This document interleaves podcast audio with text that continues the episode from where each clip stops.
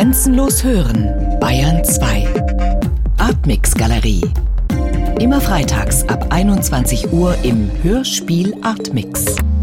Der Tractatus Logico Philosophicus wurde 1921 von Ludwig Wittgenstein veröffentlicht.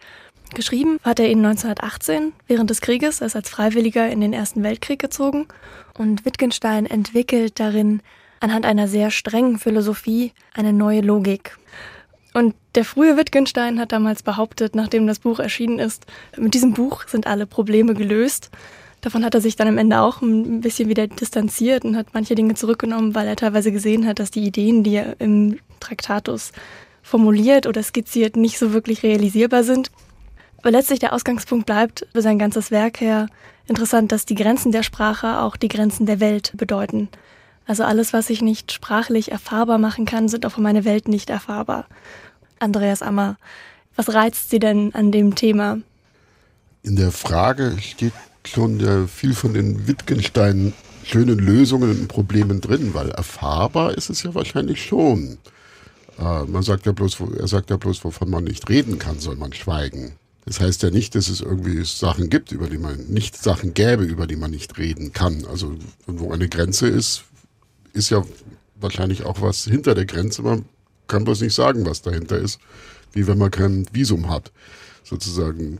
Wobei man Wittgenstein schon im Verdacht haben könnte, dass er dieses Visum darüber über die Grenze schon immer gerne ausstellen würde, so wie ja jeder Wissenschaftler auch gerne vor den Big Bang rechnen würde, weil irgendwas muss ja da auch gewesen sein. Das schlichtweg nichts ist, ist ja schlecht vorstellbar, auch für Wittgenstein nicht. Er versucht bloß immer, wie könnten wir da hinkommen? Da, wo wir, also wovon man nicht reden kann, muss man schweigen. Wie könnten wir erstens mal begrenzen, wo die Grenze ist und zweitens, gibt es dann ja manchmal so Metaphern, äh, wie das abbildbar wäre, was da ist, wo man schweigen muss. Da gibt es ja das schöne Bild mittendrin in dem Traktatus von der Grammophonplatte, die ja selbst auch sozusagen nur ein bisschen Vinyl ist oder damals Shellac. Also ein ja, schweigendes Ding. Dieses schweigende Ding kann jetzt aber anfangen zu sprechen, also zu singen oder zu sprechen oder Musik zu machen, Töne zu entwickeln. Und diese Töne sind ja nur noch mal was anderes als diese Gefühle, die dann aus diesen Tönen entstehen. Also wir haben sozusagen drei Dinge, die äh, Shellac-Platte, die Töne, die ja nur auch Luftschwingungen sind und die Gefühle, die, die ganz, das Ganze hervorruft. Da sagt er sozusagen, also was in diesem Ding passiert, ist nun sozusagen das, was auch mit der Philosophie passiert. Und er sagt, was die Sprache ist, ist die Grammophonplatte. Die Grammophonplatte bildet nämlich nur was ab, was nochmal vorher ein Orchester gespielt hat. Und so ist die Grammophonplatte, sagt er, ist wie die Sprache. Was die Sprache an Materialität ist, ist in der Grammophonplatte quasi Shellac geworden die bildet ja aber nur was ab, was vorher auch schon mal da war, nämlich ein Orchester, was da gespielt hat. Und das Orchester wiederum spielt ja bloß was, was wieder auf einem Blatt Papier war. Äh, dieses, was auf einem Blatt Papier war, ist ja jetzt nur die Idee des Komponisten. Also man kommt irgendwie, und das ist das Schöne an Wittgenstein, und das hat mir Oswald Wiener, nachdem er mir das Ganze vorgelesen hat, erzählt, sind ja ganz einfache Sätze immer. Also die Welt ist alles, was der Fall ist. Da ist. Damit beginnt das der Anfang, ja. Das der erste Satz, das sind acht Worte, davon ist keines dieser Worte ist unverständlich. Kein Fremdwort drin. Dann würde man sagen, mit mittlerer Reife kann man diesen Satz verstehen. Aber ich bin ja nur auch mal promovierter Philosoph gewesen. Also man kann ihn auch einfach überhaupt nicht verstehen. Ja, da wären wir dann, dann wären wir bei einem anderen Satz aus dem Traktatus. Alle Sätze der Logik sagen aber das Gleiche, nämlich nichts.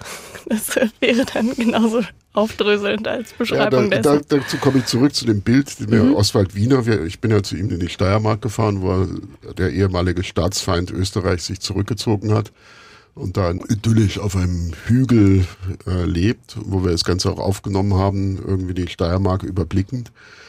Äh, es war ein sehr intensiver Moment, weil so ein Werk liest man ja normalerweise nicht in einem Stück durch. Also sagen zwar viele, aber ich glaube es eigentlich keinem.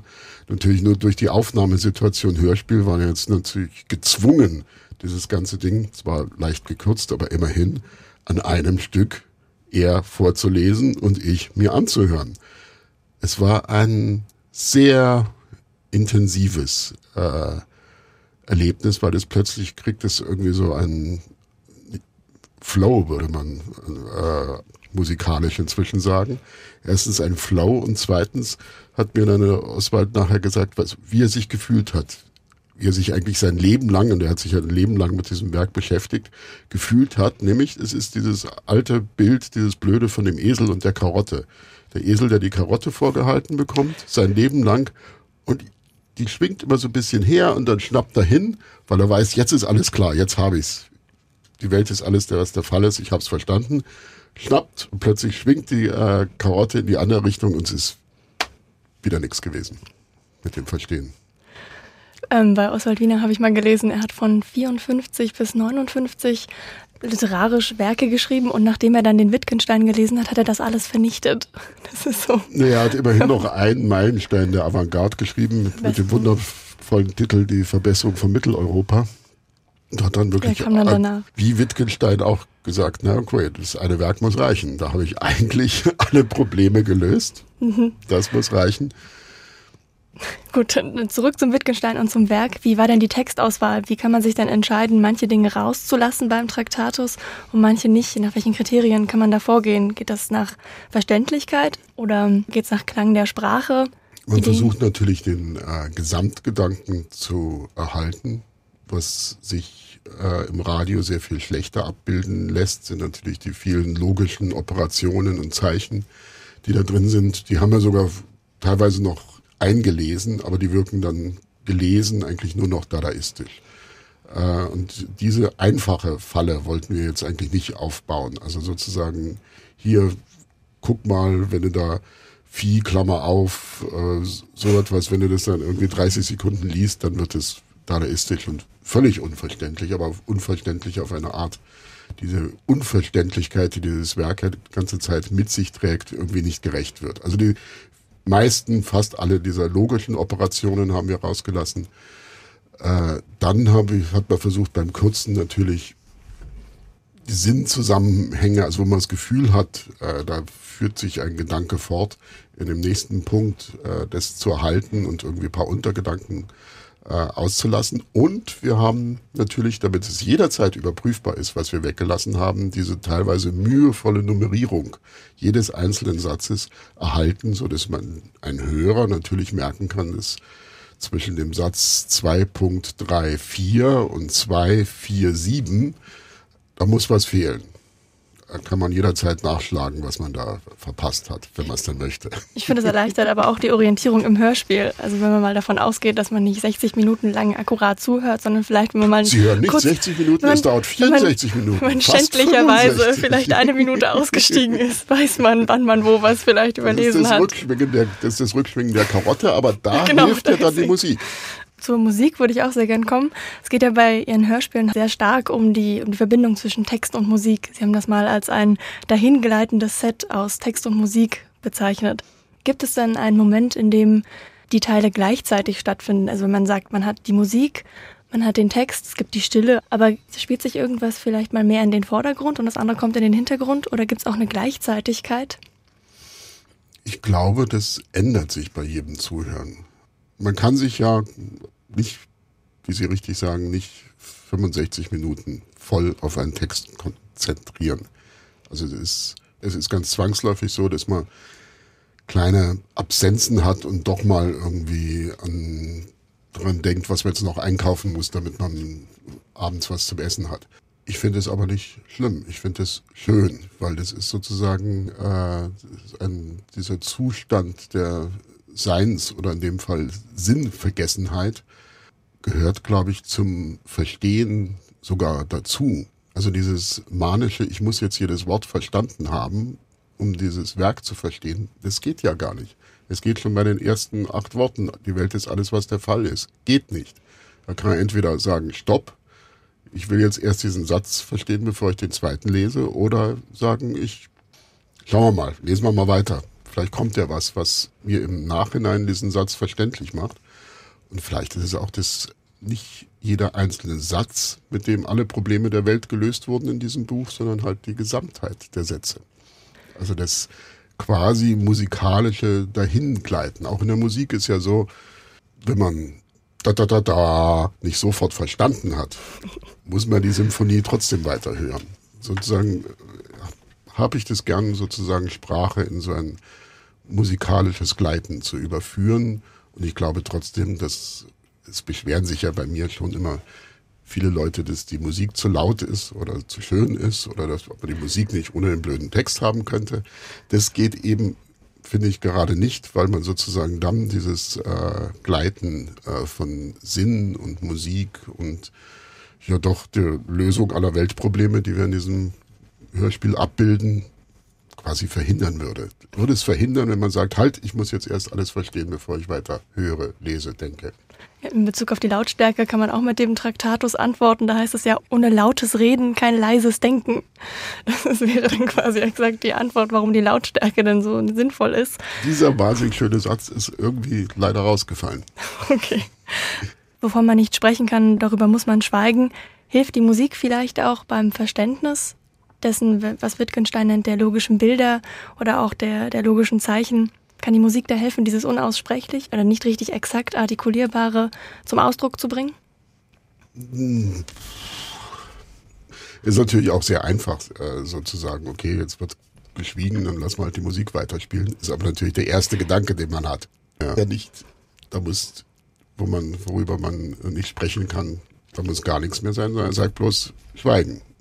Von Singen hat er nichts gesagt. Und Schweigen ist ja auch eine Stufe des verinnerlichten Denkens. Und ja. verinnerl also Denken, Denken ist ja bei ihm innerliches Sprechen quasi. Während geschwiegen wird, ja. wird natürlich trotzdem die Welt in ihrem Lauf nicht angehalten.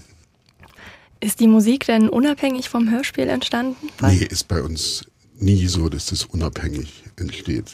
Und es ist so, dass Musiker, ohne ihnen zu nahe zu treten zu wollen, sich manchmal etwas weniger mit Wittgenstein beschäftigen als ehemalige promovierte Philosophen, die einen Auftrag bekommen haben, dieses Werk zu vertonen.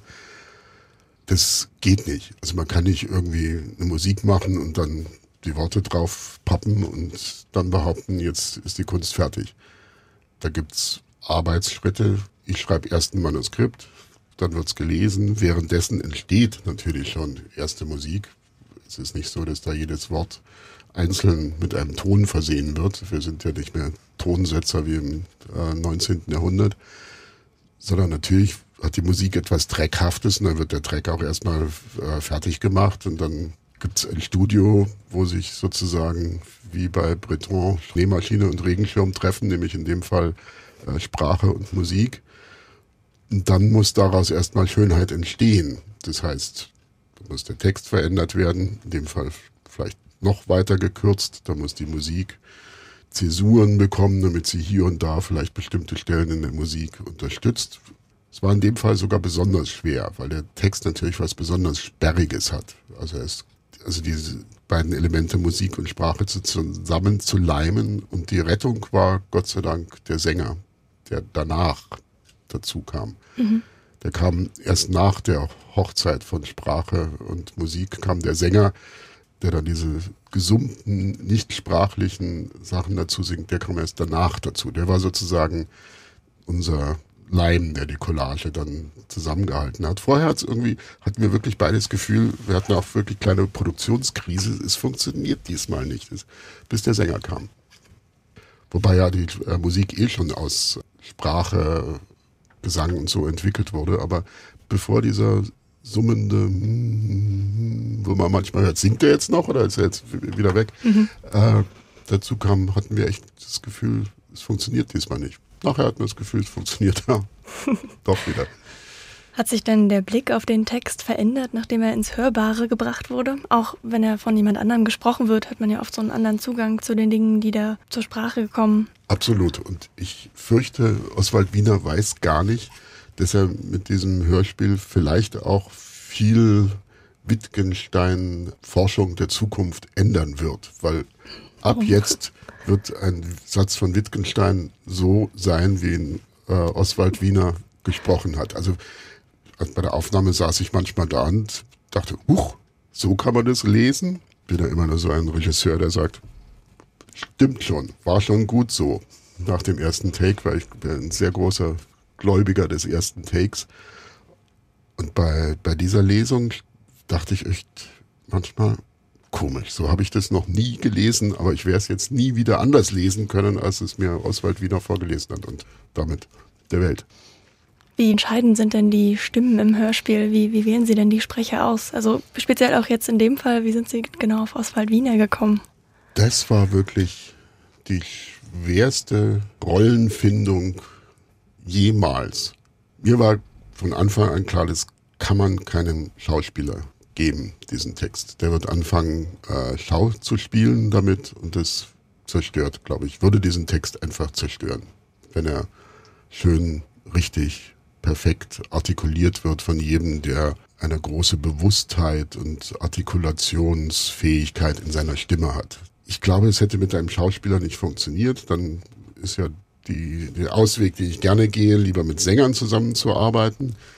Das haben wir bei Gott ja mal gemacht, wo auch irgendwie das Nicht-Verstehen des Textes ja Teil des Hörspiels geworden ist, damals mit der Katharina Frank, die ihr Staunen gegenüber diesem Text über Gott irgendwie mhm. so wunderbar in das Hörspiel hineinbringt.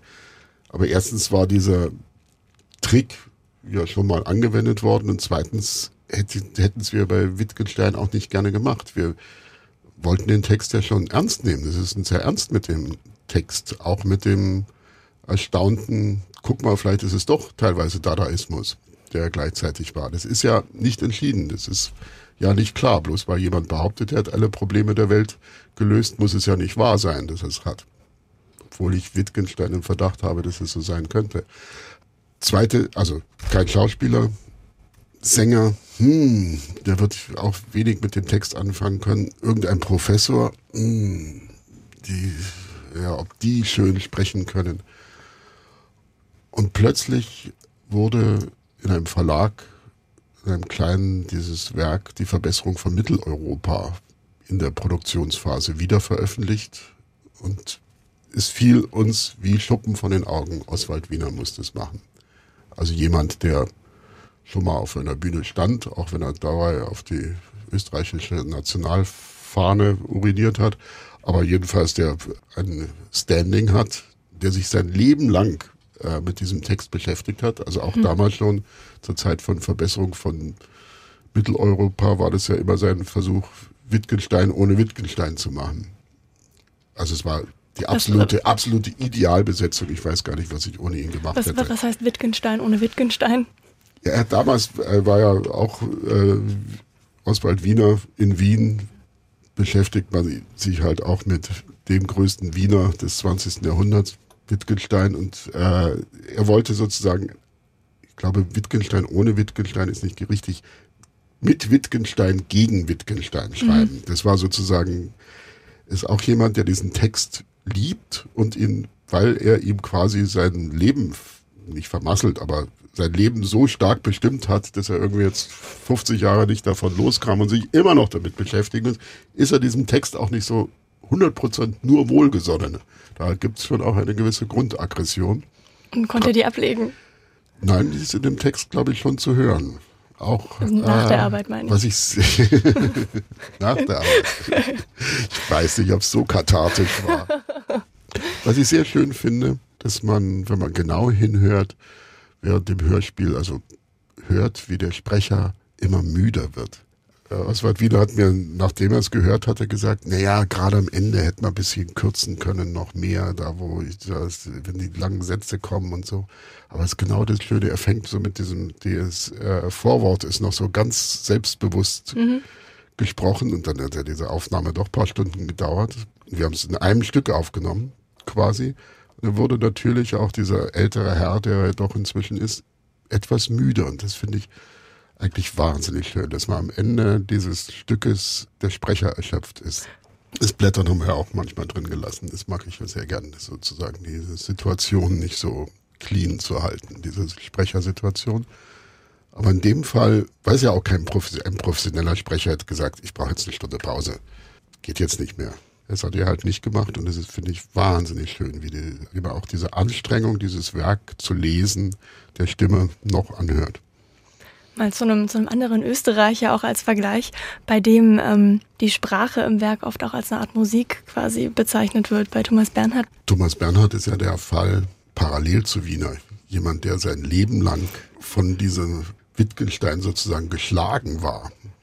Weil er irgendwann mal angefangen hat, sich dafür zu faszinieren und dann hört es einfach nicht mehr auf. Wittgensteins Neffe ist dann das ja, Werk quasi noch. Genau. Ich hoffe, dass es bei mir nicht passiert, aber viele Leute, die angefangen haben, sich mit Wittgenstein intensiv zu beschäftigen, sind dann ihr Leben lang nicht mehr davon weggekommen. Wobei ich hatte es schon mal geschafft. Also von daher war das ja nur ein kleiner Rückfall jetzt. Ja, jetzt mit dem Hörspiel wird es dann noch mehreren Leuten so gehen, die dann davon vielleicht berichten können. Das Schöne ist ja, also das Schöne an einem Hörspiel und dass sowas überhaupt noch möglich ist. Wie viel außerhalb der Akademie wird Wittgenstein noch verhandelt? Also vielleicht, wenn irgendwann mal wieder ein Geburtstag ist, 2018 zum 125 wäre dann, glaube ich, so. Ja, zum 100, 100. Erscheinen des hm. wird es nochmal eine Feuilleton-Titelseite geben, vielleicht. Aber er ist ja, oder wie die Philosophie überhaupt, eigentlich weg aus der Welt. Er ist bloß noch in den Köpfen von ein paar so verzweifelten Wittgenstein-Lesern wie Thomas Bernhard, Oswald Wiener, Andreas Ammer vorhanden. Und dass man das jetzt sozusagen mit der Musik über das Hörspiel überführen kann in so einem, doch, da müssen wir jetzt mal drüber nachdenken. Und zwar ernst genommen. Ernst genommen, aber nicht weihevoll behandelt. Das sind wir ja, glaube ich, nicht. Ähm, Sie haben in einem Interview gesagt, gutes Hören findet dann statt, wenn man nicht denkt. Ich habe angefangen zu hören mit äh, amerikanischer Pop- und Rockmusik, die für mich wahnsinnig sinntragend war, obwohl ich mich um die Texte nicht mal gekümmert habe geschweige denn verstanden. Ich habe mich gar nicht gekümmert darum. Trotzdem hat es natürlich mein Leben verändert, dieses Hören, behaupte ich bis heute. Also und im Endeffekt hat es auch noch den Nebeneffekt, dass es die Hörspiele verändert hat, weil ich ja immer jetzt was mit Musik machen will. Aber der Sinn, der da kommt, der muss halt nicht unbedingt semantisch sein. Aber natürlich bin ich zu sehr Literaturliebhaber oder Literat, um sozusagen doch ein, auch gleichzeitig eine große, große Liebe zu den Wörtern und ihren Sinn zu haben. Und das zusammenzubringen, diese Wörter, die immer bloß behaupten, ich habe einen Sinn, und diese Musik, die gerne von sich behauptet, ach, mir ist eh wurscht, um was es geht, mache ich halt wahnsinnig gerne. Also irgendwie etwas, wo ein, wie im Fall von Wittgenstein, vielleicht sogar ein gewisser Überschuss an Sinn da ist, vielleicht sogar ein bisschen zu viel Sinn, kann man ja dann mit einer noch schöneren Musik sozusagen kontern. War ja einmal die nicht realisierte Idee, das Hörspiel vielleicht sogar mit so kleinen Wittgenstein-Anekdoten, von denen es ja genug gibt, zu unterbrechen. Eine davon wäre gewesen, dass ein Freund von Wittgenstein die äh, Anekdote erzählt, dass Wittgenstein zu ihm zum Gast war und sie haben irgendwie einen Schubert, eine Grammophonplatte aufgelegt. Und Wittgenstein ist nach drei Sekunden aufgesprungen auf diesen äh, Grammophonspieler zu und hat die Geschwindigkeit justiert. Und hörte wieder an und ging wieder zehn Sekunden, springt er wieder drauf. Und sozusagen, es war ihm unmöglich, irgendwie mit einer minimal falschen äh, Geschwindigkeit diese Platte anzuhören. Man vermutet, vielleicht hat er das absolute Gehör gehabt, aber es, der Abend war zerstört. Es war kein Gespräch mehr möglich, worauf man schon noch lernen kann, dass Wittgenstein, er war sehr darauf aus, dass diese Sprache, wir haben ja vorher Grammophonplatte mit Sprache gleichgesetzt, richtig ist, exakt ist, dass sie stimmt. Also es war ihm schon ernst damit. Also Grammophonplatte ist die Sprache, die Welt ist die äh, Musik in diesem Fall. Und diesen Satz Grammophonplatte, der musikalische Gedanke, die Notenschrift, die Schallwellen stehen alle in jener abbildenden internen Beziehung zueinander, die zwischen Sprache und Welt besteht. Also das ist natürlich für ein Hörspiel, was äh, um Sprache und Musik handelt, irgendwie ziemlich zentral, wobei wir ja leider keine Grammophonplatte heute mehr haben, sondern ein digitales äh, Etwas, das ja nicht mal mehr eine physische Präsenz hat. Aber wir haben ja was viel Schöneres, nämlich das ist ja das Faszinierendste, was überhaupt im Hörspiel gerade passiert, Downloads, dass man das sozusagen jederzeit irgendwie wieder, und zwar viel besser tarierbar als auf einer Schallplatte oder früher als CDs. Ich will diese Stelle, ich will an diesem Balken jetzt wieder mal weiter rechts, jetzt ziehe ich diesen Balken mal wieder weiter links, ich höre mir das nochmal an. Für Hörspiele ist diese Möglichkeit irgendwie dieses Downloads und dieses, diesen Balken an Sinn vor sich zu haben, wo man jederzeit nach rechts und nach links scrollen kann, eigentlich auch eine sehr schöne Daseinsweise. Und ich würde sagen, so wie für Wittgenstein die Grammophonplatte die Sprache war, mit der man die Symphonie ist eigentlich diese, dieser digitale Balken, den Download-Balken, den man hat, sozusagen die Auflösung für das, was dieses Hörspiel ist. Also finde eigentlich gerade dieses Hörspiel verdient hat. Weil, sind wir uns ehrlich, man versteht es nicht beim ersten Mal. Wollen wir jetzt versprechen, man versteht es beim zweiten Mal? Definitiv. Und wenn dann nicht beim zweiten, dann beim dritten. ja, schöne Sinne.